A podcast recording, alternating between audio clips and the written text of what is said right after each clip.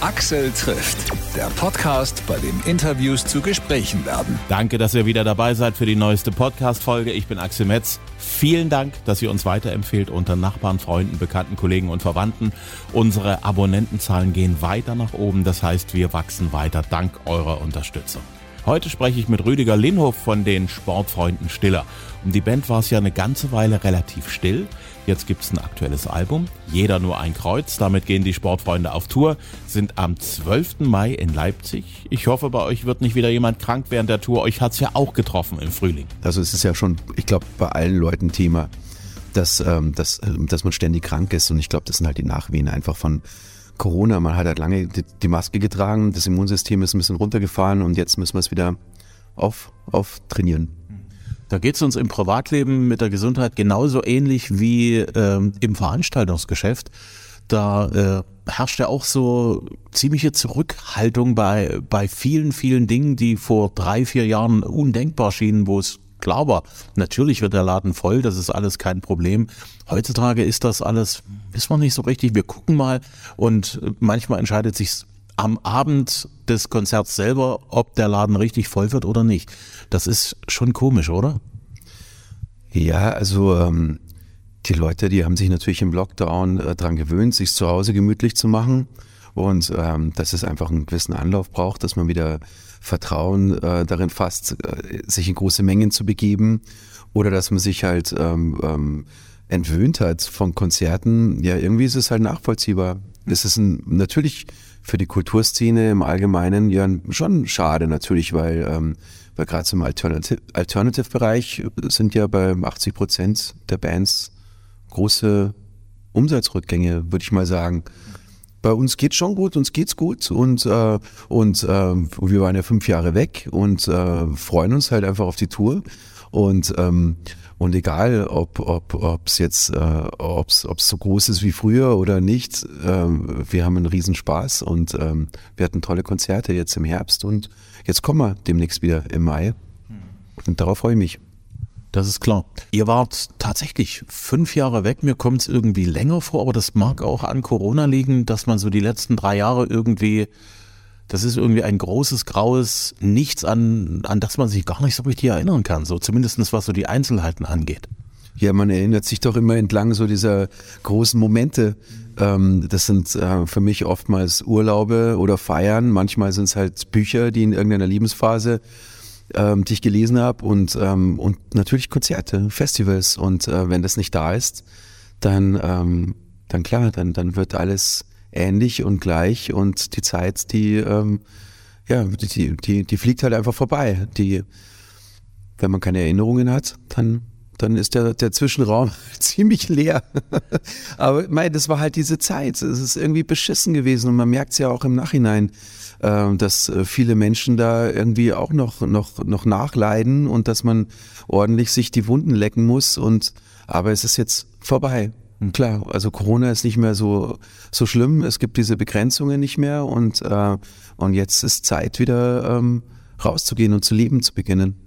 Ich kann mich erinnern, von euch gehört zu haben, als ihr sozusagen dann erstmal in der Versenkung verschwunden seid, dass jetzt noch erstmal eine kleine Pause ansteht. Habt ihr euch die wirklich fünf Jahre lang vorgestellt?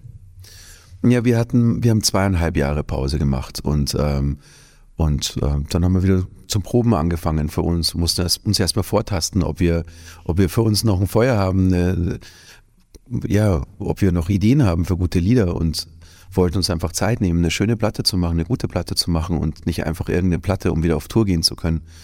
Und ähm, ja, wir haben uns gar nichts vorgenommen. Wir haben auch irgendwann gar nicht mehr gewusst, ob es uns gibt.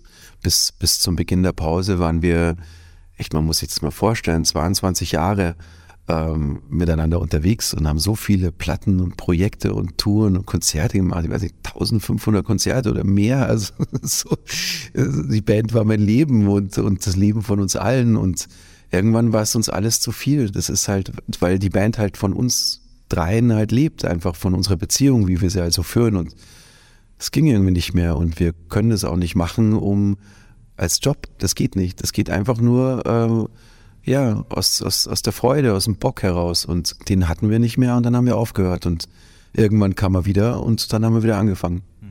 Ja, klar, wenn man so gegen seine Impulse und Instinkte ankämpft und sagt, nee, also nächstes Album, wir müssen jetzt mal eins vorlegen, danach muss eine Tour her, dann wird man irgendwann zu Corporate Rock, ne?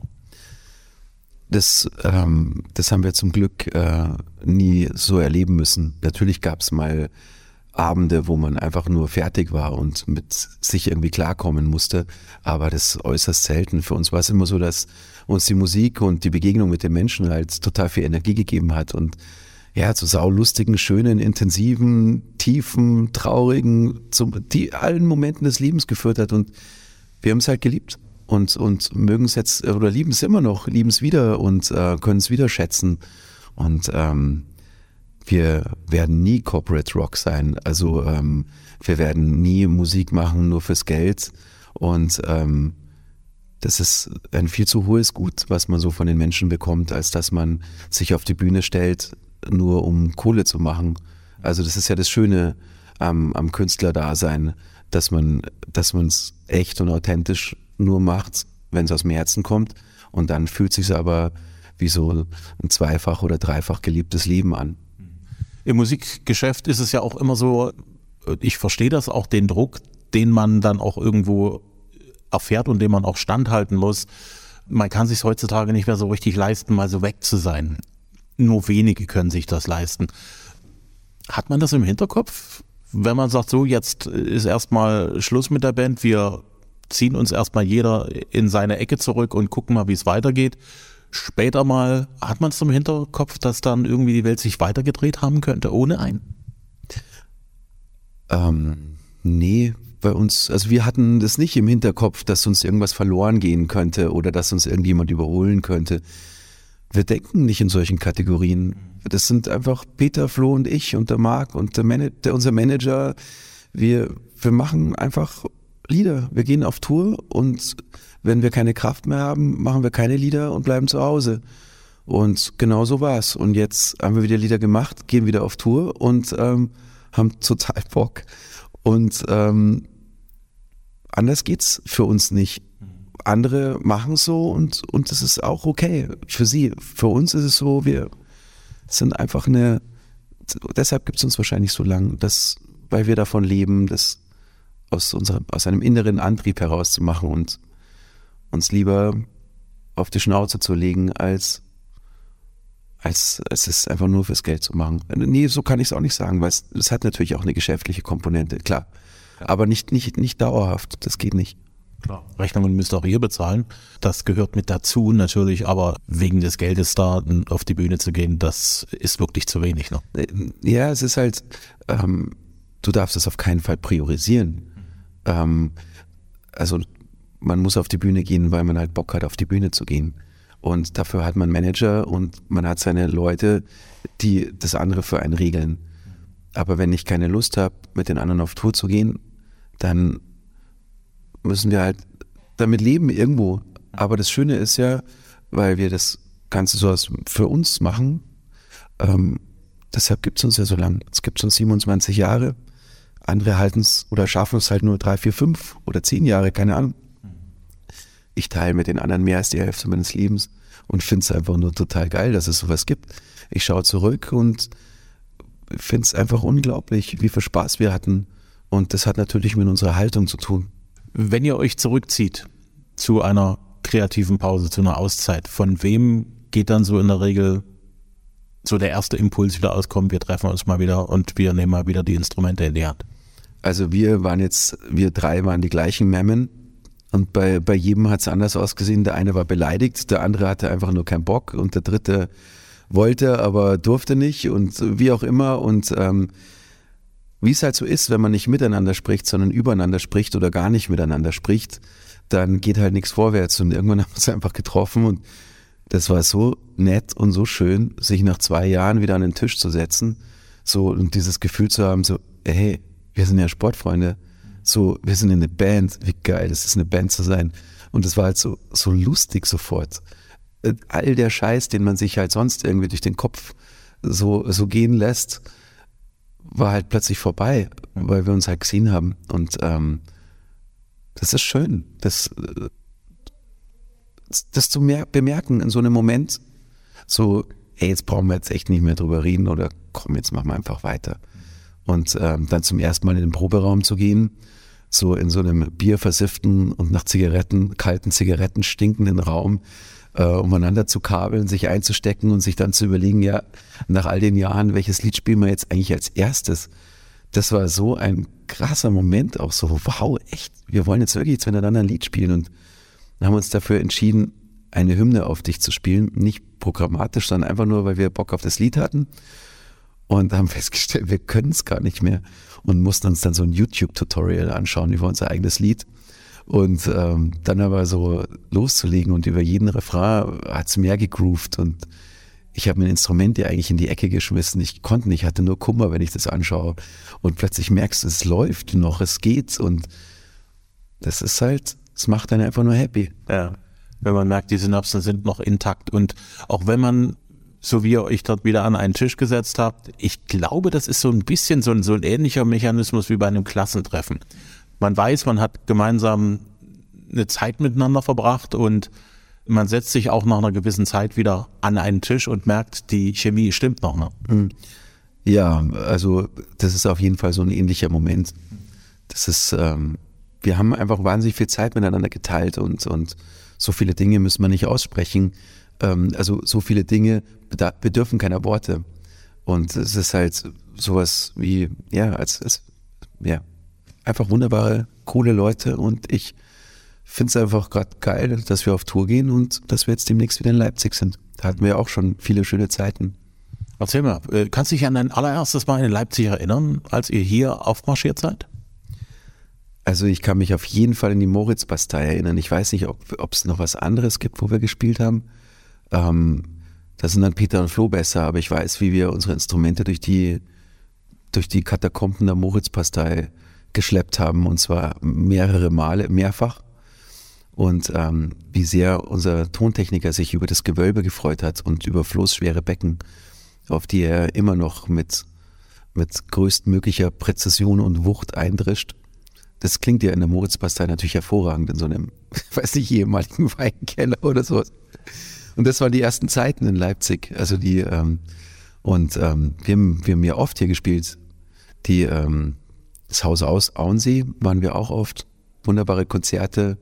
In der Arena waren wir auch einmal. Und ähm, scheiße, wie heißt dieses Open-Air-Gelände? Beim Clara Zetkin Park. Genau. Wie heißt das nochmal? Das ist die Parkbühne im, im Die Parkbühne, genau. Ja, tolle Konzerte hatten wir hier. Und nebenbei im Clara Zetkin Park joggen ist, ist natürlich super, bis zu diesem Baggersee hinter, wo es aussieht, als würde man an die, an die italienische Riviera an, ankommen. Jo. Da hat ja Leipzig tatsächlich eine Menge zu bieten, was so, also speziell den Sommer angeht, ne, weil ähm, einfach mal irgendwo schnell mal baden gehen ist überhaupt kein Ding. Da kannst du überlegen, an welchen See wollen wir denn? Ja, genau. Und ich liebe diesen See. Da muss man, glaube ich, so sieben, acht Kilometer den Park runterlaufen. Und dann kann man dann Bad nehmen. Das ist ein bisschen unheimlich, aber dieser Sandstrand ist, ist schon sehr, sehr cool. Und dann kann man so frisch gewaschen zurückrennen und ein Konzert spielen. Auf jeden Fall. Ähm, wenn ihr jetzt im Frühling wieder an den Start geht, eure neue Show, äh, ich denke mal im Groben steht sie. Wie weit seid ihr mit euren Vorbereitungen? Also ähm, ich, ähm, wir, wir, du, du erwischt mich jetzt gerade so Vorbereitungen.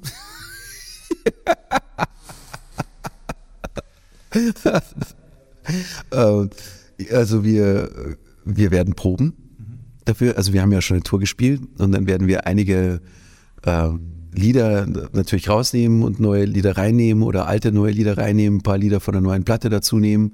Also es werden halt wahrscheinlich zwei Stunden werden. Wir ähm, ich habe einfach nur Bock. Also das ist, das ist schon mal erstmal die beste Vorbereitung. Ähm, und ähm, und ähm, was bei den Proben dann rauskommt, das wird sich dann zeigen. Ihr lasst euch also sozusagen live selbst überraschen. Ist auf jeden Fall ein Teil von der ganzen Geschichte. Also ähm, wir proben ja nicht so wahnsinnig gerne und ähm, wir sprechen uns ab davor und dann proben wir ein paar Mal und dann geht's los. Aber es ist nicht so, dass wir monatelang in ein Trainingscamp gehen. Wir ähm, sind jetzt hier und da mit unseren kleinen Straßenverstärkern unterwegs. in den Städten, hatten, hatten da lustige Auftritte, jetzt neulich in, in Luzern in so, in so einer kleinen Punk-Kneipe zum Beispiel. Ähm, das sind auch schöne Vorbereitungen. Also wir sind da nachts, haben uns gedacht, so was machen wir jetzt noch im Hotel und dachten uns, ja, komm, jetzt gehen wir raus und spielen noch irgendwo auf der Straße. Und ähm, es war halt einfach kein Mensch da, es war wie ausgestorben. Und dann kam man in eine Kneipe vorbei, die hieß Irrsinn. So Bar zum Irrsinn. Und da waren halt so drei Leute drin, zwei davon haben so geknutscht. und dann bin ich halt so rein und habe gefragt, ob wir spielen dürfen. Und ähm, sie haben es uns großzügig erlaubt und dann nach einer gewissen Zeit halt festgestellt, dass äh, es halt wir sind, wir Sportfreunde. Und, äh, und das wurde dann noch echt eine lustige, sauwilde Feier, weil im hinteren Eck waren dann noch so ein paar Punks. Ähm, normalerweise sind wir ja nicht deren Musik, aber die waren dann noch voller Freude dabei und wir haben auf jeden Fall nach zwei Bieren noch etliche Biere Verlängerung gefeiert. So Punk-Attitüde habt ihr aber trotzdem in eurer Band-DNA. Ja, wir hören natürlich gerne auch schnelle Gitarrenmusik, ähm, sind so Null-Punks, aber ähm, ich, ähm, ich, ich mag einfach den Sound sau gern und, äh, und finde es cool, wenn eine Gesellschaft so frei ist, dass es auch Menschen gibt, die das einfach komplett anders leben dürfen. Und, ähm, und deshalb, ähm, ja, finde ich es einfach völlig fein und cool für mich. Also, aber ich bin kein Punk. Ich bin einfach so ein, das, was ich mit 16 als widerlichen Popper bezeichnet hätte. ich gehe trotzdem nochmal auf den Punk zu. Ich finde ja, das Charmanteste am Punk ist, du magst vielleicht nicht der Talentierteste sein, nicht am besten singen können oder die Gitarre am virtuosesten drauf haben, aber auch du kannst Musik machen. Ja, also einfach ähm, äh, Barré-Griffe verschieben, einen guten Verzerrer ranhängen, einen Schlagzeuger, der halt einfach ähm, auf jeden Fall von jenseits von 130, 140 Beats per Minute spielen kann. Ähm, nicht so viele Breaks und ähm, ja, einen Sänger, der da ordentlich drüber, drüber weißelt. mit drüber brüllt. Nee, es ist super. Das ist ja also die Musik, die man beim Autofahren liebt, hm. die ich beim Autofahren lieb zum Beispiel. Weil du gesagt hast, du warst in deinen Teenagerjahren eher so ein ekelhafter Popper. Was war eigentlich die Musik, die dich geprägt hat, als du herangewachsen bist? Nee, ich bin jetzt ein ekelhafter Popper. also ich, äh, ich, ähm, also mich haben total The Who, Beastie Boys, Sex Pistols, Ramones ähm, geprägt, aber auch dann so, so dieser Anfang der 90er Hip-Hop, äh, so von, ja, dann sowas wie Body Count natürlich äh, von, von Ice-T und ähm, ähm, ja, immer irgendwie so ein bisschen so diese Mischung, so äh, Hip-Hop mit Gitarrensound, vor allem Beastie Boys, Beastie Boys, Beastie Boys, dann, dann halt auch so 60er Jahre und vor allem diese Haltung von so Bands wie The Who, die halt einfach äh, in so einer krassen Weise so voller Leben rausgestürmt sind. Aber ich habe ja, ich habe auch Stones gern gehört, war immer sehr beeindruckt von Keith Richards und ähm, ja, aber auch Bob Dylan. Genau, bisschen Hippie, niemals Punk, aber immer gerne Maus auch in der Jacke, also eine Ratte in der Jacke gehabt, also von Freunden dann ausgeliehen. Die hatte ich nicht selber. Das ist dann auch, zeigt ja auch, wo man dann so intendieren wird, ein paar Jahre später, zum Popper nämlich. Und ähm, ja, also sowas nennen einfach Beastie Boys und The Who. Das waren die Bands, die mich geprägt haben. Wenn irgendjemand eine wahnwitzige, tolle Doku sehen will, ähm, dann kann ich ihm The Kids Are Alright von The Who empfehlen. Ähm, als ich die gesehen habe, war es mir klar, ich muss Musik machen. Ich habe es mir einen ganzen Sommer lang, glaube ich, weiß ich, 30 Mal angeschaut oder 40 Mal. Nur jeden Tag nach der Schule gefüllt. Ja. Eure aktuelle Single, wie ist die zustande gekommen? Ja, jeder nur ein Kreuz. Und das war ist tatsächlich das letzte Lied auf unserem neuen Album. Ja, wie kommt's? Ähm, also einmal ist es ein wahnsinnig schönes Zitat.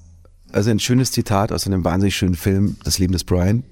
Ähm, ein Film, der, ähm, der nach weit über 50 Jahren einfach nicht an Aktualität verloren hat.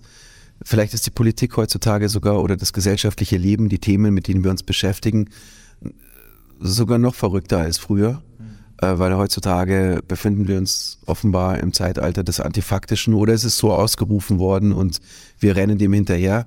ich befinde mich noch immer im Zeitalter des Faktischen, aber ich äh, mag trotzdem ähm, äh, das Leben des Brian.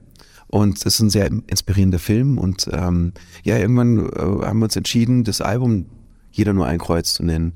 Und, ähm, und weil dieser Satz so vieles in sich hatte, kam dann auch direkt so ein Lied da, dazu. Ja. Und das Lied, ähm, ja, handelt halt von Menschlichkeit, die man nicht, nicht verlieren darf.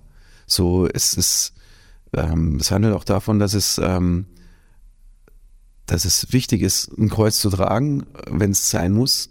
Ähm, aber eins reicht halt einfach. Also man muss nicht die Leiden der ganzen Welt auf den Schultern tragen. Man sollte aber echt menschlich bleiben und schauen, dass man solidarisch ist, wenn es halt wirklich drauf ankommt. Und jeder ein Kreuz hat halt auch die Komponente, ey, wir können dankbar sein, dass wir in der Demokratie leben und dass wir unser Kreuz irgendwo hin machen können und, äh, und uns entscheiden können, freie Entscheidungen treffen können. Und ähm, das ist uns wichtig zu sagen. Schau in den Iran, wo die Leute umgebracht werden, weil sie ihre Meinung äußern. Ähm, wir sagen so oft, wir haben keine Meinungsfreiheit hier in unserem Land, aber macht das, was hier gemacht wird in der Türkei oder in Russland unter einem Putin, da waren das so superschnellen Bau und in einem Gulag. Und was sie mit dir da machen, ist ja einfach Wahnsinn. Da werden, da werden noch Menschen vergewaltigt in solchen Knästen. Wir leben in einer Demokratie und sollten dankbar sein und sollten die Möglichkeit einfach nutzen, uns zu engagieren, unser Kreuz zu machen, unsere Entscheidungen zu treffen und uns ein bisschen dran freuen, dass wir frei sein dürfen. Ihr habt dem deutschen Fußball, als er am Boden gelegen hat, imagemäßig äh, einen gewaltigen Kick verpasst. Momentan liegt der Fußball wieder ziemlich in den Seilen, national gesehen. Ihr habt gesagt, ihr wollt eigentlich nicht mehr sowas machen. Eigentlich werdet ihr jetzt in der Verantwortung. Null. Wir sind so krass verantwortungslose Musiker. Wir haben, wir haben das einmal gemacht und dabei ist uns ein ganzes Album eingefallen. Wir haben es uns echt nicht vorgenommen. Uns ist, wir sind im Dezember noch gefragt worden, nee, im November noch gefragt worden, 2005, ey, wollt ihr jetzt schwarz und weiß machen? Ähm, wollt ihr, also da gibt es ein Lied für euch, das ist die offizielle Kooperation zu einem Zeitpunkt, wo wir noch kein einziges hatten. Und wir, wir haben es abgelehnt und das ist einfach nur ein Spiel gewesen für uns. Wir haben uns verabredet, ey, nach Weihnachten, jeder bringt ein Lied mit. Und drei Wochen später hatten wir halt eine, ein Album nach, nach drei, vier, fünf Proben vielleicht zusammengeschrieben. Das ist einfach nur ein Spaß gewesen. Dass das so ausgeufert ist, das konnten wir ja nicht wissen. Und, äh, und ähm, aber nochmal das Ganze zu reanimieren, das ist halt einfach nicht unser Fall. Wir haben bloß 2006 die Version für 2010 schon aufgenommen gehabt. Deshalb ähm, mussten wir natürlich 2010 diesen für uns Witz, wir haben manchmal auch echt einen schlechten Humor, äh, den mussten wir einfach durchziehen. Ja. Was braucht denn eigentlich der deutsche Fußball fürs nächste Mal, um besser abzuschneiden als beim letzten Mal? Ich, ich weiß es nicht. Vielleicht, ich, ich kann es nicht sagen. Also einfach so ein bisschen mehr, das ist so blöd von der Seitenlinie das so als so ein, ein komplett null talentierter Teamspieler äh, äh, zu kommentieren. Also die brauchen auf jeden Fall nicht so einen Typen wie mich, der ihnen sagt, was sie brauchen. Also alles, was ich euch empfehle, das bitte macht das nicht, weil das führt euch einfach nur endgültig in die Scheiße. Ich glaube, wir haben halt einfach viele coole Fußballer und ähm, vielleicht hat's was mit, mit einer gewissen, mit dem Glauben, mit einem Selbstbewusstsein zu tun.